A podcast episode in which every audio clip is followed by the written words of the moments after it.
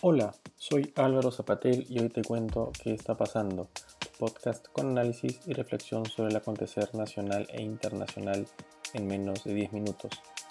Hoy vamos a comentar lo que fue el rechazo a la solicitud de debate de la moción de censura contra la mesa directiva del Congreso que comentamos el pasado miércoles. Dicho sea de paso, por motivo de fuerza mayor de índole personal no pude grabar el viernes, así que aquí estamos retomando lo que dijimos el miércoles y por otro lado, también el estape que ha hecho el día de hoy el Diario del Comercio, la investigación del Diario del Comercio, sobre movimientos financieros extraños que ha llevado a cabo el señor Vladimir Cerrón desde el año 2013 en adelante. Vamos con lo primero.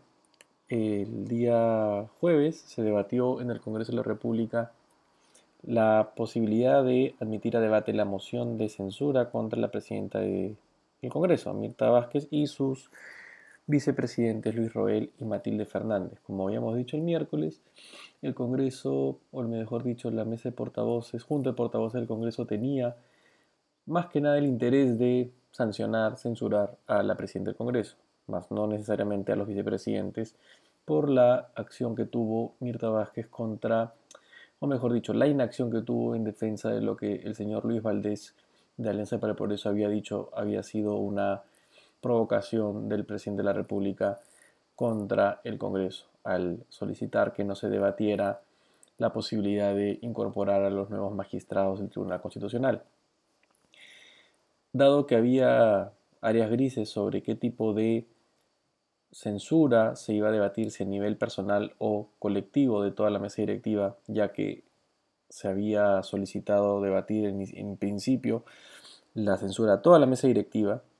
Finalmente, lo que el Congreso resolvió fue no admitir a debate esta moción de censura. Solo hubo 20 votos a favor, hubo 85 votos en contra y 7 abstenciones. Eh, en tal sentido, la moción de censura no se debatió y fue rechazada. Y esto consideramos que, dado que quedan 21 días, 3 semanas para que juramente el nuevo Congreso y por consiguiente también, en principio, esperamos y suponemos 23 días para que juramente el nuevo presidente de la República, está, eh, es mesurado y prudente, no agitar más las aguas en un contexto en el que todavía no sabemos oficialmente quién va a ser el presidente de la República. Aunque ya sabemos, como dijimos la semana pasada, lo más probable es que ya sabemos que el que sea nombrado presidente electo sea Pedro Castillo.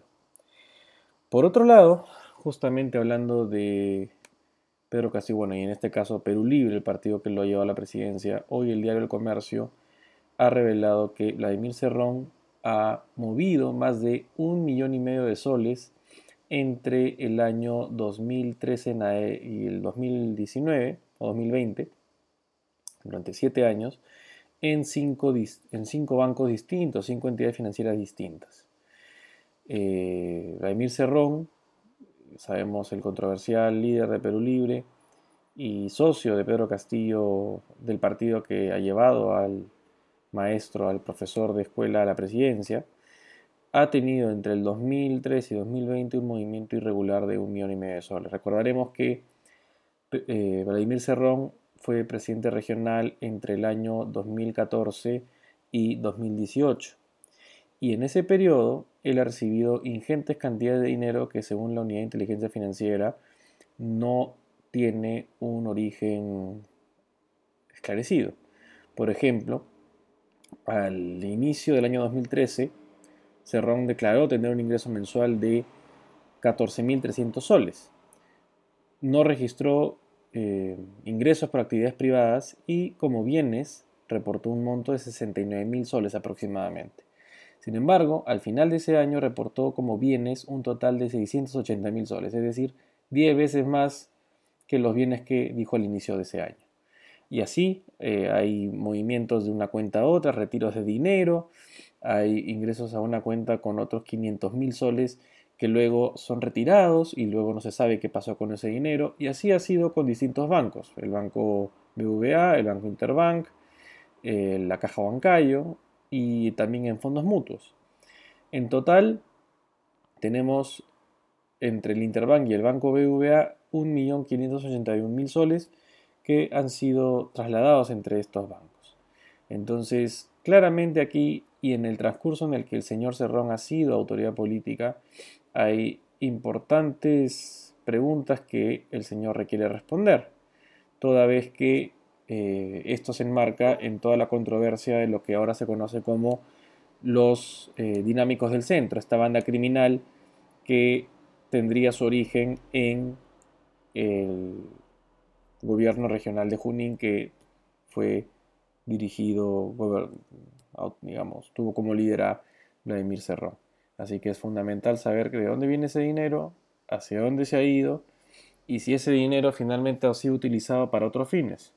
Por ejemplo, la campaña presidencial. Y si es así, pues que se resuelva con claridad cuál ha sido pues el destino de esos dineros y que Pedro Castillo pues pueda eh, responder a estas inquietudes que pudieran finalmente involucrarlo incluso penalmente si es que se demostrara que este dinero ha llegado a financiar la campaña o en todo caso financiarlo a él. ¿no? En las campañas políticas sabemos existe la posibilidad de que el candidato delegue plenamente el acceso a los eh, estados financieros y cuentas de la campaña a terceros, lo cual hace que el candidato no tenga un compromiso con las personas que financian la campaña, pero habría que ver si esto ha sido así o si es que realmente, si es que se ha utilizado el dinero para esos fines, pero Castillo estaba al tanto o no. Es importante saber eso dado la dada la peligrosidad criminal que parece tener esta banda de los dinámicos del centro.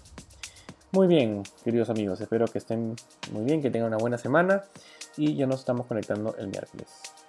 Chao.